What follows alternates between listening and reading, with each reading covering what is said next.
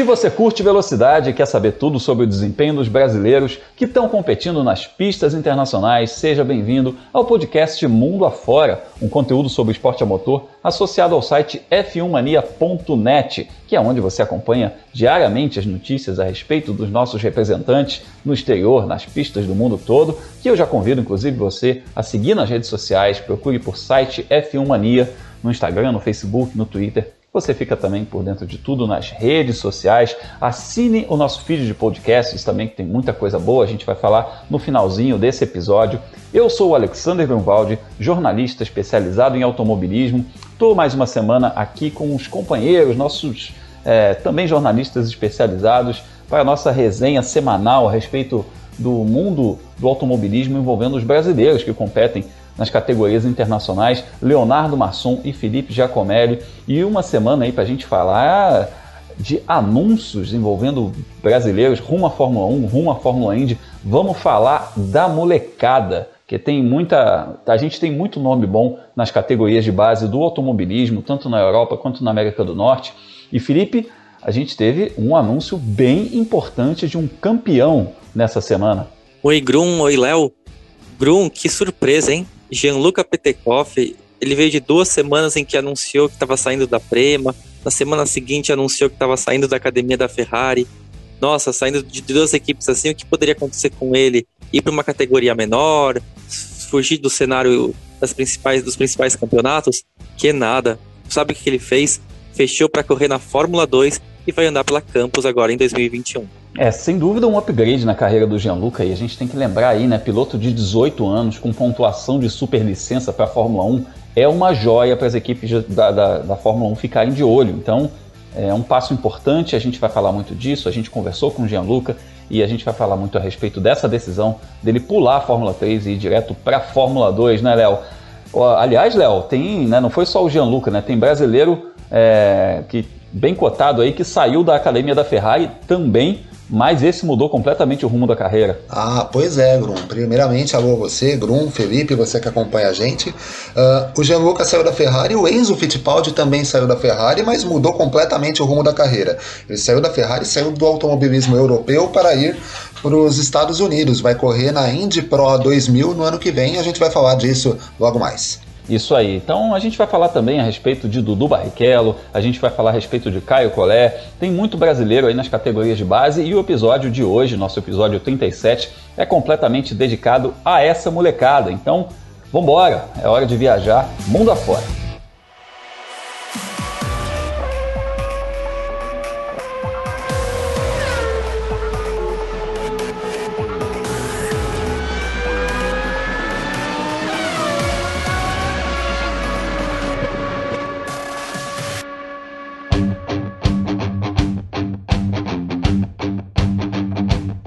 A gente começa a nossa viagem pela Europa, mais precisamente pela Espanha, que é a base da Campus Racing, a equipe famosa equipe das categorias de base do automobilismo europeu, que vai ser a nova casa do Gianluca Petekoff, ele que correu nos últimos anos pela equipe Prema, equipe é, campeoníssima, equipe Prema, que é a equipe associada à academia de pilotos da Ferrari, e o orçamento apertou, enfim, aconteceram algumas coisas no final do ano passado e o Gianluca, apesar de ser o atual campeão da Fórmula 3 regional europeia, é, de, apesar de ter os pontos necessários para a superlicença, ou seja, é um piloto que está numa ótima situação tecnicamente falando, uma ótima situação de carreira, é, ele viveu algumas semanas de indefinição porque simplesmente, como acabou o dinheiro, acabou a vaga na Prema, ele acabou saindo da academia da Ferrari, mas aí houve essa reviravolta e quem conta para ele, quem conta para a gente toda essa história aí é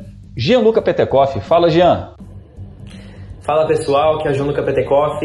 É, para contar para vocês uma novidade, esse ano eu vou correr na Fórmula 2 com a Campus Racing. Oportunidade maravilhosa, né, depois de tanta coisa acontecendo nos últimos meses poder assinar esse contrato para correr na, na categoria uh, mais próxima da Fórmula 1. Vai ser realmente uma, uma grande jornada. Uh, mais um desafio, né? muita mudança, muita coisa nova para se acostumar, mas eu estou pronto e conto com a torcida de vocês. Tamo junto, valeu! Valeu, Jean. Grande novidade. A gente está aqui, a gente obviamente falou na abertura, você que está nos ouvindo, uh, sabe, já que o Gianluca está indo para a Fórmula 2, mas assim, é uma grande notícia porque a gente ficou é, num impasse Desde a época do, da decisão do campeonato, a gente já estava com essa coisa de que, poxa, a Prema vai ficar só com um, é, quem vai herdar, quem vai ficar com a vaga na Fórmula 3 internacional vai ser o campeão, então a gente torcia para o Gianluca ser o campeão. Acabou que ele foi o campeão, e aí depois disso a, a vaga foi para o Arthur Leclerc, que foi o vice-campeão, e a gente ficou naquele impasse: o que, que será que vai acontecer? O Jean acabou anunciando que ele estava saindo da academia da Ferrari e muita gente temeu pelo futuro da carreira dele. Inclusive cogitou-se aí, se ele fosse para a Fórmula 3 numa equipe menor, talvez ele queimasse esse passado recente aí de sucesso.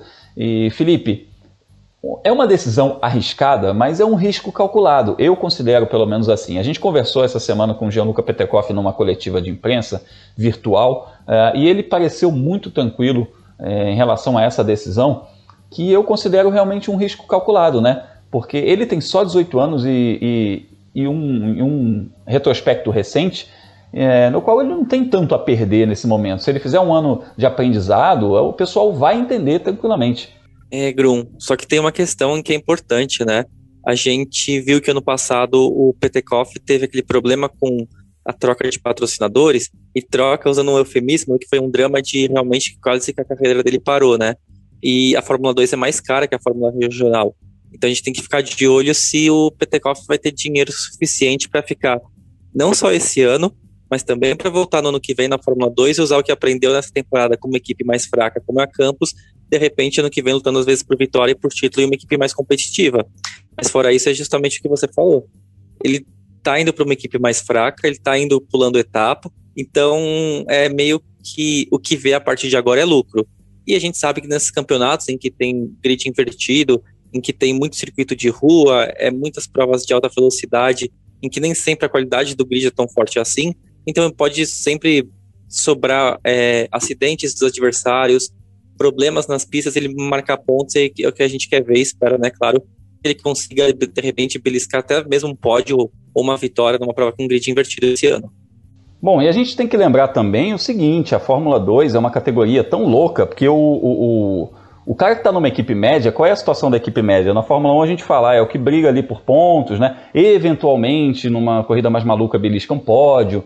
Mas na Fórmula 2, a, a situação do sujeito que está na equipe média é brigar por vitória eventualmente e de repente passar três rodadas sem marcar ponto.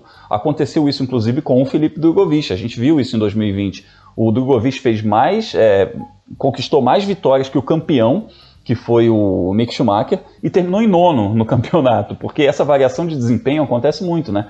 Dependendo do, do, do setup da equipe em relação a uma determinada pista e tudo mais. Então, a galera que, que vai para uma equipe média, ela sabe que está sujeita a uma montanha russa dessa. Então, eu acho, Léo, que tira um pouco também da pressão em cima do Petekoff, né? Não só o fato de ser um aprendizado, ser um carro com quase o triplo da potência, a gente sabe desse salto, é, mas essa montanha russa também faz a gente olhar para a Fórmula 2 também um, um, com, com, um pouco mais de ressalva. Né? É diferente no caso dele eh, se mudar para uma Fórmula 3, em que ele teria a obrigação de ganhar. Ali, se ele entra numa equipe média na Fórmula 3, o pessoal vai olhar, de repente, ele não tendo resultado, porque a gente sabe que na Fórmula 3 ganham ali uns. São quatro ou cinco de duas ou três equipes e só também.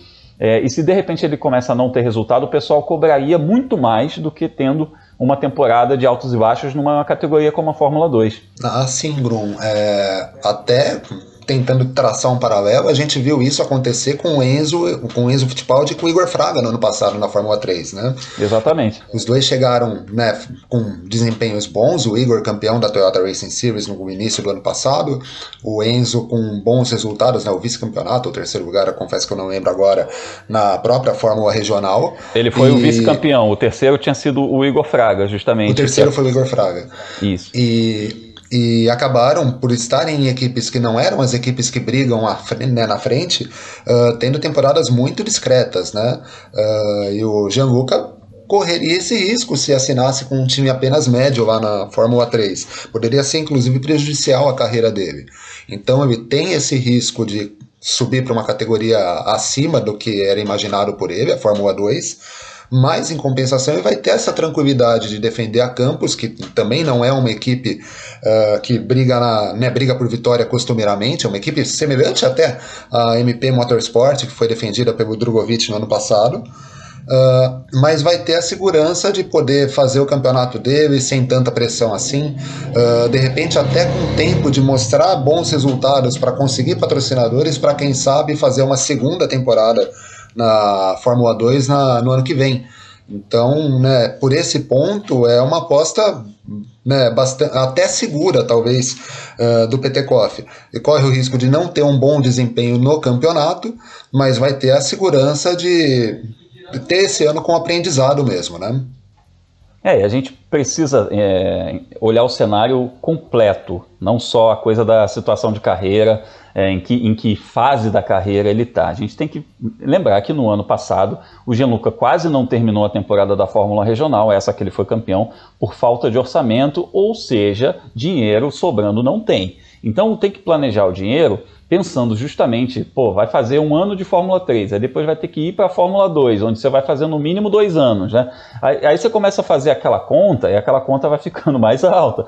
É, e o Jean, tendo só 18 anos, tendo os pontos de superlicença, é jogo para ele estreitar um pouquinho, né? Pular um pouquinho uma etapa, já de repente para um passo mais alto, porque ele já meio que está garantido no que ele precisa fazer em categoria de base, que é fazer essa pontuação. Ele já tem título, já tem essa pontuação. O que, que ele precisa agora? Ele precisa hora de voo, precisa quilometragem com um carro mais potente, né, Felipe? E, e inclusive, para ele conseguir mostrar que, que se adaptou a um carro mais potente e aí sim despertar para as equipes de Fórmula 1, de repente, até um, uma associação com outra equipe, para entrar na, na, na academia de outro time, né? Já que ele era da Ferrari, ele tem até esse esse contexto de ter feito parte de uma academia, ele sabe como as coisas funcionam. Então, quer dizer, é, tendo juventude, tendo pontuação de superlicença, é, tendo tempo ali para chegar, mesmo não tendo a grana para ficar muito tempo, mas é, ele pode ser trabalhado por uma equipe, ele é um ativo importante no mercado nesse momento, olhando para as categorias de base como um todo. Ah, e Grum, patrocínio também é uma coisa que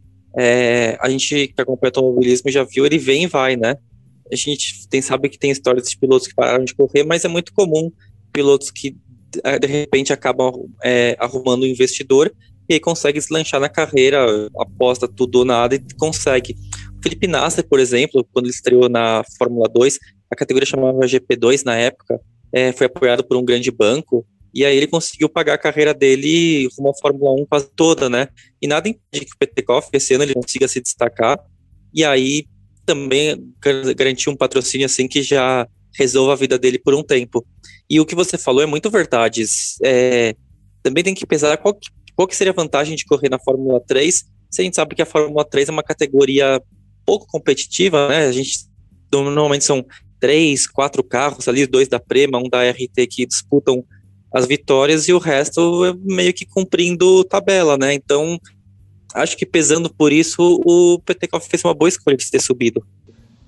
É, eu concordo. Foi uma boa escolha e a equipe Campus é uma boa porta, apesar do ano de 2020 ter sido ruim. É, a gente viu que o Samaia não pontuou, mas a gente viu o Jack Aitken, que tinha feito uma temporada muito boa no top 10, ficou acho que em 14 lugar no campeonato. Não foi um ano bom para Campos, eles vão ter que se acertar ainda. A questão da mudança do, dos pneus, que agora tem um perfil um pouco mais, mais baixo, é, talvez eles não tenham se acertado tanto com isso. É, mas é uma equipe para evoluir. É uma equipe como o Felipe Drogovic fez com a MP. A gente viu a MP também ganhou bastante com a chegada do Felipe Drogovic. Eu acredito que o Gianluca possa trabalhar junto à equipe para fazer esse desenvolvimento e qualquer desenvolvimento que ele faça vai ser valorizado por conta de tudo isso que a gente conversou do momento de carreira dele. O primeiro contato do Gianluca Petekoff com o carro da Fórmula 2 vai ser nos dias 9 é, e 11 de março, lá no Bahrein, no circuito de Sakir. E a gente vai ficar de olho, evidentemente, vai trazer novas informações e mais para frente, novos episódios, a gente vai conversar mais detalhadamente com o Gianluca Petekoff a respeito dessa mudança radical aí, apesar de não ser uma mudança tão radical, apesar de se continuar rumo à Fórmula 1, mas uma mudança que surpreendeu muita gente pelo tamanho do passo que ele deu. Então, vamos seguir viagem, né? A gente sai da Espanha e vai para a Holanda, ainda na Europa, mas a gente segue viajando mundo afora.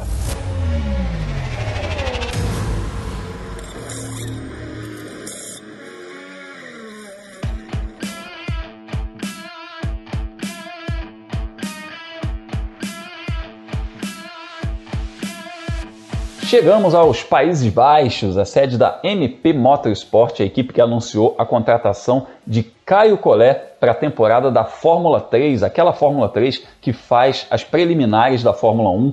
Eu ia falar junto com a Fórmula 2, mas a partir desse ano o formato é um pouquinho diferente. A gente ainda vai detalhar mais para você também como ficaram esses finais de semana. Agora não são mais rodadas duplas, vão ser rodadas triplas. Não vamos ter mais Fórmula 3 e Fórmula 2, vai ser ou uma ou outra.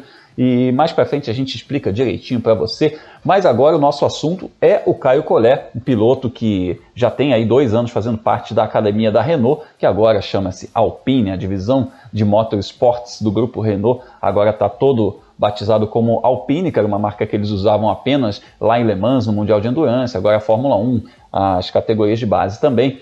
E a gente falou muito da MP Motorsport ao longo de 2020 por conta do Felipe Drogovic na Fórmula 2, mas esse é um time que atua também na Fórmula 3 e no ano passado a MP venceu uma vez com Bent Viscal na Inglaterra. E agora a gente vai ter nesse cockpit o Caio Collet. Ô Léo, o que, que dá para esperar do Caio nessa temporada da Fórmula 3? Então, o Caio tem uma base boa, né? Foram, vem de três anos muito bons, com um título na Fórmula 4 da França e dois anos muito bons na Fórmula Renault Eurocup, em que pese ele não ter sido campeão, né? Mas conseguiu um vice-campeonato, vitórias principalmente no segundo ano. Então a expectativa é a melhor possível para ele na Fórmula 3. Uh, ah, se vai brigar por título ou não, isso a gente vai ter que esperar o campeonato começar, ver como que vai ser a divisão de forças do campeonato. Mas a expectativa é que ele tenha aí um consiga fazer um bom papel e brigue por pódios, quem sabe até por vitória ao longo do ano. Muito bom. A gente está sempre de olho no Caio, já tem algum tempo já que a gente fala a respeito do Caio. Se você for lá no meu canal Fórmula Grum, você vai ver que uma das primeiras entrevistas lá no, no meu canal foi com o Caio Collet, um dos primeiros vídeos que eu levei ao ar lá no canal, foi uma entrevista com o Caio Collet falando a respeito da, da entrada dele na, na Fórmula Renault. E essa categoria que ele passou dois anos, né, que ele foi vice-campeão, é, ele vinha do título da Fórmula 4 e é um cara muito bem apadrinhado, vamos usar esse termo, né, Felipe? Ele é um cara que tem um, um empresário bom, ele tem a Renault do Brasil por trás, ele tem um staff muito bom que cuida dele, que é um campeão mundial de kart, que é o Gaston Fraguas, e tem outras pessoas também que estão ligadas a essa, é, essa carreira dele, essa construção de carreira do, do, do Caio Collet, e é um moleque muito cabeça no lugar. Então é, é um tipo de é o tipo de carreira bem gerenciada para formar um campeão mesmo. Então sendo feito passo a passo, tudo muito planejado. Isso me chama atenção, imagino que a você também, mas isso me chama atenção desde o comecinho da carreira do Caio. Grum, sabe aquela máxima de para um piloto ter sorte na carreira para estar no lugar certo na hora certa? É, é, é, tipo é a maior verdade que tem no automobilismo. Mas o que ajuda além da sorte é você se preparar. Isso o Caio tem feito muito bem. Porque a gente sempre fala, né, de, putz, se o piloto tivesse, por exemplo, Igor Fraga no passado, né, se tivesse esperado um pouquinho mais e assinado com o Red Bull mais tarde, de repente o futuro dele tinha sido diferente. Acho que o Caio ele não está chegando nesse ponto em que ele dá brecha para o azar. ele tem apoio de montadora, tem apoio de patrocinadores e o melhor empresário de jovens pilotos, que é o Nicolas Todd, é quem cuida da carreira dele. Então não tem é, como que é a expressão nossa em ponto, uma coisa assim? não dá ponto sem nó, né? Isso, exatamente. Olha só, eu vou falar a expressão e não sei qual que é. mas é, é, é, mas é justamente isso. O, a carreira dele é muito, é muito bem preparada. Por isso a surpresa de ele correr com a MP. Talvez a gente estivesse esperando, como ele está vindo da principal categoria de acesso da Fórmula 3, né, que era a Fórmula Renault, que ele corresse para uma equipe grande, de repente como pela Prema, de repente pela RT, aí vai correr pelo MP que está talvez num segundo, terceiro escalão. Como a gente falou um pouquinho mais cedo nesse episódio, a Fórmula 3 é uma categoria que ficou meio marcada por dois, três carros terem chance de brigar pela vitória. Não é o caso da MP, mas a gente espera que o Caio Collet consiga é, superar esse desafio e, claro, aproveitando, claro, que a limitação do equipamento, marcar pontos, brigar por pódios, brigar por vitórias e, e não só chamar atenção, mas que ele consiga no próximo ano ou subir direto para a Fórmula 2 ou fazer companhia para o Petekoff, quem sabe, ou então ficar mais um ano na Fórmula 3 brigando por vitória e por pódio, porque eu acho que esses dois cenários devem estar sendo bem bem cogitados pela equipe que cuida da carreira dele. É, e a coisa de brigar com a Prema é um pouco também, né, é um pouco quixotesco até, porque a Prema é uma equipe que é muito forte nas categorias de base, dá para ganhar deles, é realmente o trabalho ele tem que ser muito forte, ele tem que ser um trabalho muito bem construído, né? Então é bom para o Caio também, de certa forma, né? Se a gente pensar por esse lado, é bom ele vir mais como franco, franco atirador, né? Porque o, mercado olha um pouco diferente, assim, né? Ele não, não vai ter toda a estrutura é, principal, digamos assim, da, da principal equipe da, da categoria. Ele pode, pode, ser uma boa também, né? Ele ser o, o, cara que vai bater a prema e não um cara correndo na prema.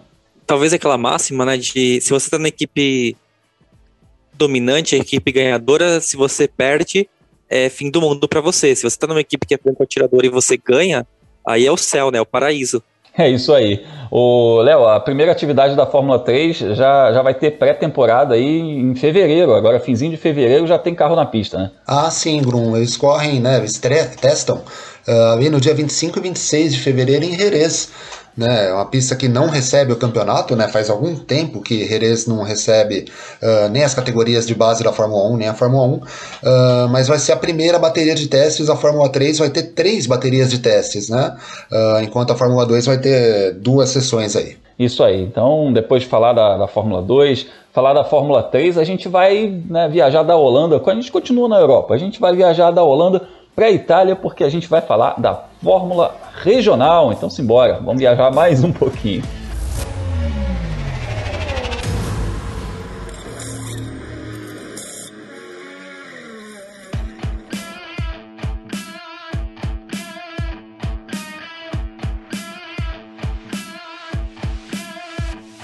Ah, Itália, desembarcamos na Terra da Bota, famosa Terra da Bota, para falar de Dudu Barrichello, que vai defender a equipe italiana JD Motorsport nessa temporada de estreia dele no automobilismo europeu. Ele vai competir na Fórmula Regional Europeia, que nesse ano se juntou com a Fórmula Renault Eurocup, só para você entender. A categoria que o, que o Caio Collet corria, que era a Fórmula Renault Eurocup, se fundiu com a Fórmula Regional Europeia, que é a categoria em que o Gianluca Petekoff ganhou o campeonato. Né? Eram categorias que tinham equipamentos muito similares, muito parecidos, porque elas derivam da mesma concorrência feita pela FIA para gerar um novo campeonato, só que aí a, a equipe é, a, a, o staff da Renault resolveu, mesmo não ganhando essa concorrência, fazer o seu campeonato. Então a gente tinha dois campeonatos é, com equipamentos muito similar e esses campeonatos se fundiram e agora a gente vai ter a Fórmula Regional by Alpine. É, que nesse ano vai ter piloto brasileiro. A gente espera até mais pilotos brasileiros, ainda estamos aguardando alguns anúncios é, mas, obviamente, já chamou atenção no comecinho de janeiro, a gente viu o anúncio que o Dudu Barrichello vai trocar os Estados Unidos pela Europa. Nos últimos dois anos, ele teve lá no Road to Indy, na USF 2000, que é a categoria de entrada do Road to Indy nos Estados Unidos. Foi o vice-campeão em 2020 e agora ele vai para outro caminho, ele vai para o Road to Formula One com o apoio da Toyota, tem uma, tem uma grande estrutura por trás também. É, mas Felipe, o Dudu sabe, ele é o primeiro a saber, né, que ele vai ter que se adaptar a muita coisa. É, é muito diferente. Com o que, que você acha que ele vai ter mais trabalho nesse comecinho? Carro, pistas diferentes, adaptação aos pneus? É, por onde você acha que vai começar essa adaptação do Dudu? É com o idioma, agora tem que falar italiano. Ele só speak English até agora.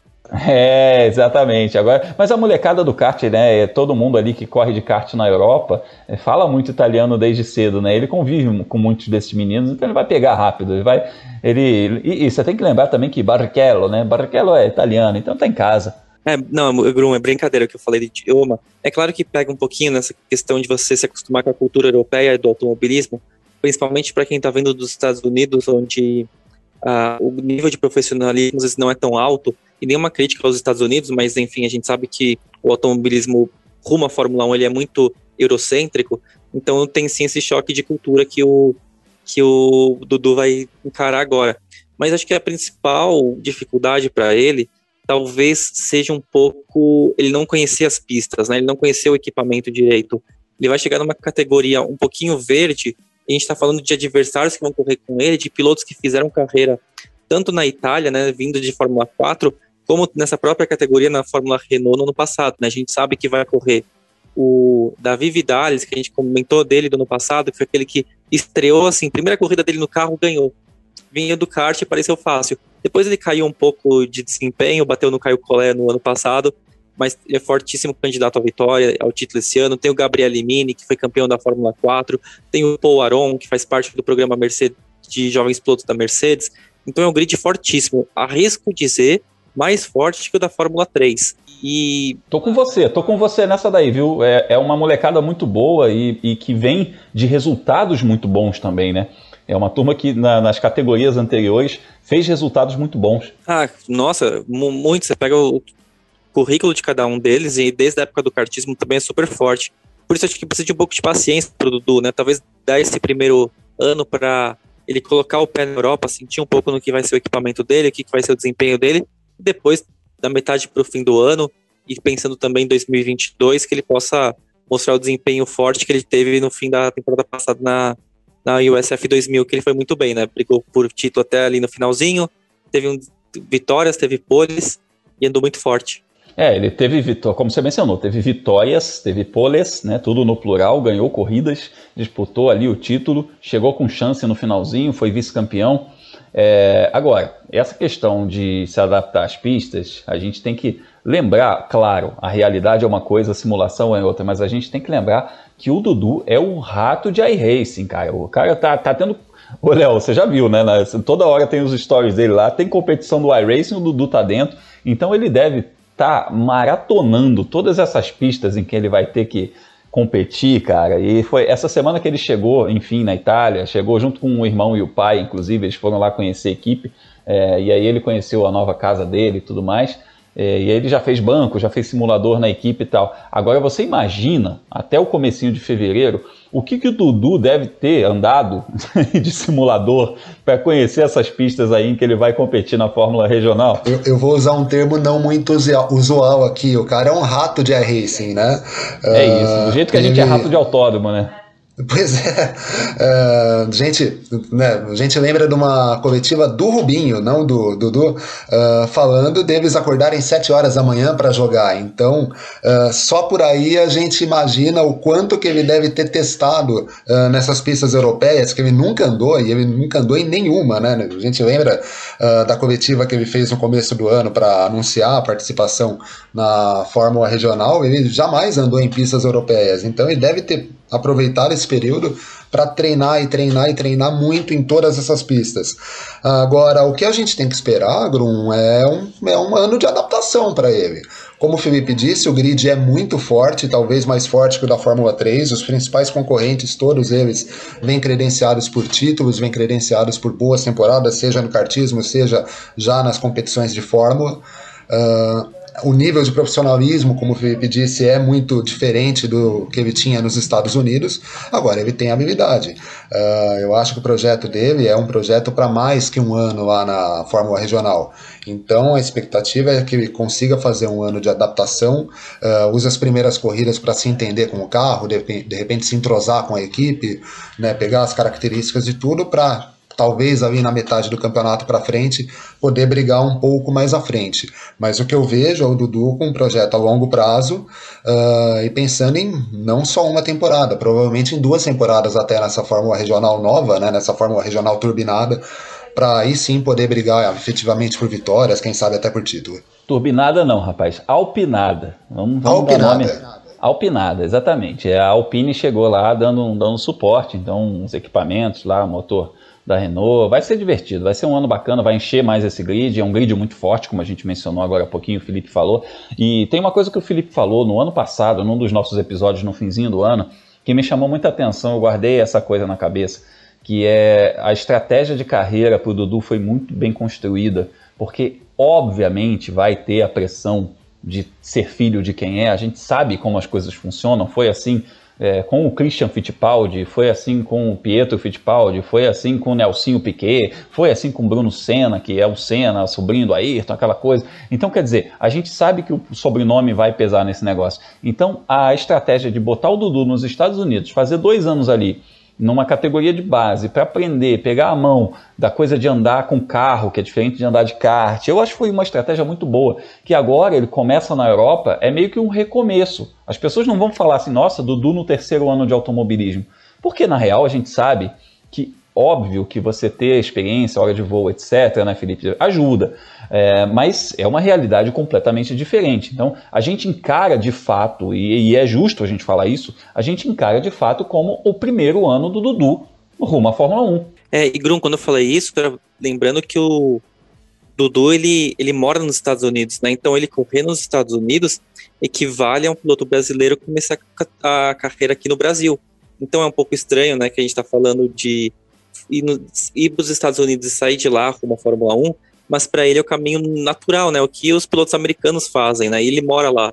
É claro que é, ele é brasileiro, né, filho do Rubens Barrichello, a gente sabe disso, mas a questão geográfica acaba pesando. E para ele é importante que ele não chega cru né, na, na Europa. Não vai ser um piloto que tá indo para lá, tipo, acabou de sair do kartismo, de repente já mudou de país também, e tem que se adaptar tudo de uma vez só. Não, ele já chega com alguma base. É claro que o carro é diferente, as pistas são diferentes, o idioma é diferente, vai mudar tudo, tudo, tudo para ele, mas sabe aquela coisa de piloto mesmo, aquele feeling, tipo, de você acordar de manhã sabendo que você tem um treino de classificação para passar, você vai sentar num carro, você sabe como que o carro vai reagir, porque você já andou em monoposto nos últimos três anos da sua carreira.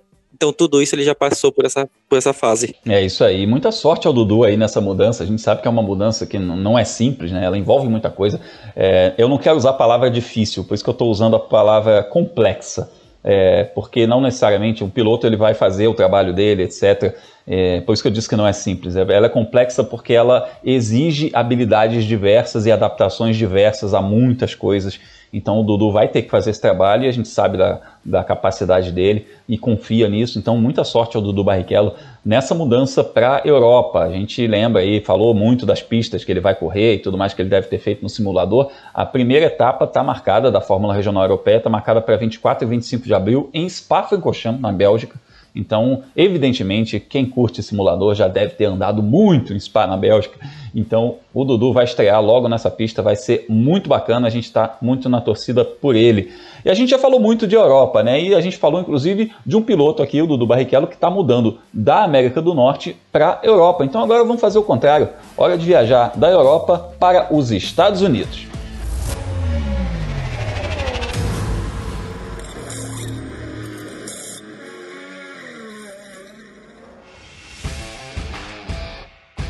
Chegamos aos Estados Unidos, América do Norte, para falar de um brasileiro que está mudando o foco de sua carreira, embora tenha colocado nas redes sociais que ainda sonha com a Fórmula 1. O Enzo Fittipaldi deixou a Europa e deixou a academia de pilotos da Ferrari, onde ele competiu aí nos últimos anos representando as cores da academia da Ferrari, disputou a Fórmula 4, onde ele foi vice-campeão da Fórmula 4, foi campeão da Fórmula 4, foi vice-campeão da Fórmula Regional europeia e agora ele vai tentar a sorte na Indy Pro 2000, que é uma categoria de base da Fórmula Indy, e a gente explica quais são, né? São três categorias. Começa na USF 2000, que é a categoria que o Dudu Barrichello foi vice-campeão no ano passado, vai para a Indy Pro e depois vai para a Indy Lights. Então, se a gente fizesse um paralelo com o caminho da Europa, seria Fórmula 4, Fórmula 3 e Fórmula 2. Então, ele está nesse equivalente ali da Fórmula 3, ele está naquele meio de caminho é, lembrando que ele vem de uma temporada complicada na Fórmula 3 Internacional, onde ele competiu lá nas preliminares da Fórmula 1, mas agora ele vai para os Estados Unidos e vai defender a equipe Andretti RP né, nessa categoria de base da Indy. E com, obviamente, né, é, ele que é um piloto que nasceu, cresceu nos Estados Unidos, então quer dizer, tem familiaridade com o automobilismo americano, então obviamente ele conhece bastante a Fórmula Indy e vai ficar de olho nesse target da carreira dele. É um caminho totalmente diferente do Pietro Fittipaldi. Né? O Pietro Fittipaldi fez lá um, um comecinho de carreira nos Estados Unidos, andando nos ovais de uma divisão regional da NASCAR, mas ele foi logo cedo para a Europa, andou já de Fórmula 4, Fórmula Renault, foi campeão de Fórmula Renault inglesa, inclusive, até chegar à Fórmula 1 e chegou à Fórmula 1, né? É, então o Enzo agora ele, ele começou também na Fórmula 4 lá na Europa, mas já nesse meio de caminho, ele se volta para uma divisão de base da Fórmula Indy. Léo, é, qual, é a, qual, é, qual, é o nível de adaptação? A gente falou agora há pouco do, do, do Barrichello ter que se adaptar aos Estados, dos Estados Unidos para a Europa, agora a gente está falando do contrário, né? Qual, qual é, o, é, o bug que pode dar na cabeça do piloto? O que, que ele vai ter que se preocupar nesse momento de carreira? Não é necessariamente mais fácil, né? Não, é, é, é, diferente, né? É diferente. Uh, o Enzo tem a vantagem de morar nos de ter morado nos Estados Unidos por algum período. Então, uh, a forma de vida, né, o modo de vida uh, nos Estados Unidos não deve atrapalhar uh, o Enzo nesse ano, não. Me parece que o carro da Indy Pro 2000, para quem não lembra, a Indy Pro 2000 é a antiga Pro Mazda, né? A adaptação ao, ao, ao, estilo de vida nos Estados Unidos ele não deve, não deve sofrer. Né, com isso, porque ele morou nos Estados Unidos boa parte da vida dele, né? Agora tem uma adaptação ao carro. Essa Indy Pro 2000, para quem não tá ligando o nome, é a antiga Pro Mazda, né, que o Vitor Franzoni ganhou alguns anos atrás. Uh, então é a adaptação ao carro. Uh, acredito que o carro dessa categoria deva ser mais lento um pouco que o da Fórmula 3. Agora, em compensação, ele tem que conhecer as pistas. O Enzo, uh, traçando um paralelo com o Pietro, ele teve uma carreira mais comum pensando em Fórmula 1, né? já correndo no automobilismo europeu de cara. Uh, mas ele migra agora para as categorias de base da Índia, ainda pensando na Fórmula 1. Uh, então, assim como o Dudu, que saiu dos Estados Unidos para a Europa, ele tem o detalhe de não conhecer as pistas americanas. Isso pode pegar um pouco aí para a temporada do Enzo. Mas também, assim como o Dudu, é questão de se adaptar ao carro. Uh, a Andretti RP é uma equipe forte, né? Não, a gente não pode, não tem como não dizer que a equipe Andretti é, é, fraca nos Estados Unidos. Eles atuam na maioria das categorias de base da Indy e também mostram muita força na Indy principal. Uh, então é a adaptação ao carro e depois começar a pensar mesmo mais para frente em vitórias, em pódios, quem sabe até pelo campeonato. Uma coisa que me chamou a atenção, pelo menos nesse momento, o grid da Indy Pro 2000 não é tão numeroso. E isso, de repente, pode ser uma vantagem para o Enzo na temporada também. Uh, com menos pilotos, pode ser que ele brigue mais à frente com mais constância, com mais constância também. Me chama a atenção dessa coisa que você falou da adaptação, a questão dos pneus, porque a gente sabe que na Europa é, é, vai muito mais em cima da coisa da performance, né, da aderência e tudo mais. Nos Estados Unidos, eles tentam fazer o mais standard possível. É, e aí eles não, de repente não vão tanto para performance, vão para durabilidade e tudo mais. As próprias, a característica da própria Fórmula Indy, né, é um chassi único, é um fornecedor de pneus único. É, então é, é trabalhado para ser aquele equilíbrio técnico com, com, com um pacote padrão. Então de repente ele pode sofrer um pouquinho nessa questão dos pneus que não, que não geram temperatura tão cedo e tudo mais. Mas é interessante a gente observar que a Fórmula Indy tem um programa de incentivo, Felipe, que, que é o chamado Roads to Indy, inclusive, né? que é um programa de incentivo em que eles dão bolsas para os campeões das categorias para irem subindo de categoria até a Fórmula Indy. Inclusive, o campeão da Indy Lights ganha uma, uma vaga na Indy 500 e tudo mais. Assim.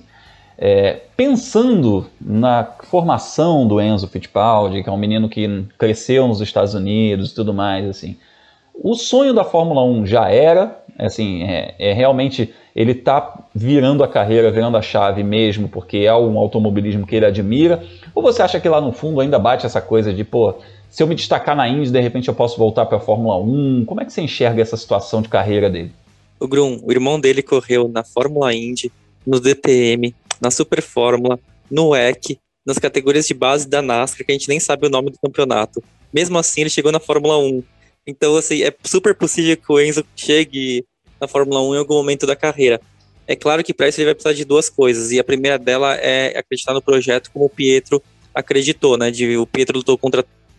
Não falar contra tudo e contra todos, porque essa é a frase do Petekoff, mas ele foi muito criticado por alguns momentos, algumas decisões da carreira dele, se priorizando a superlicença e focando na Haas, enquanto queriam que ele se dedicasse a outro campeonato.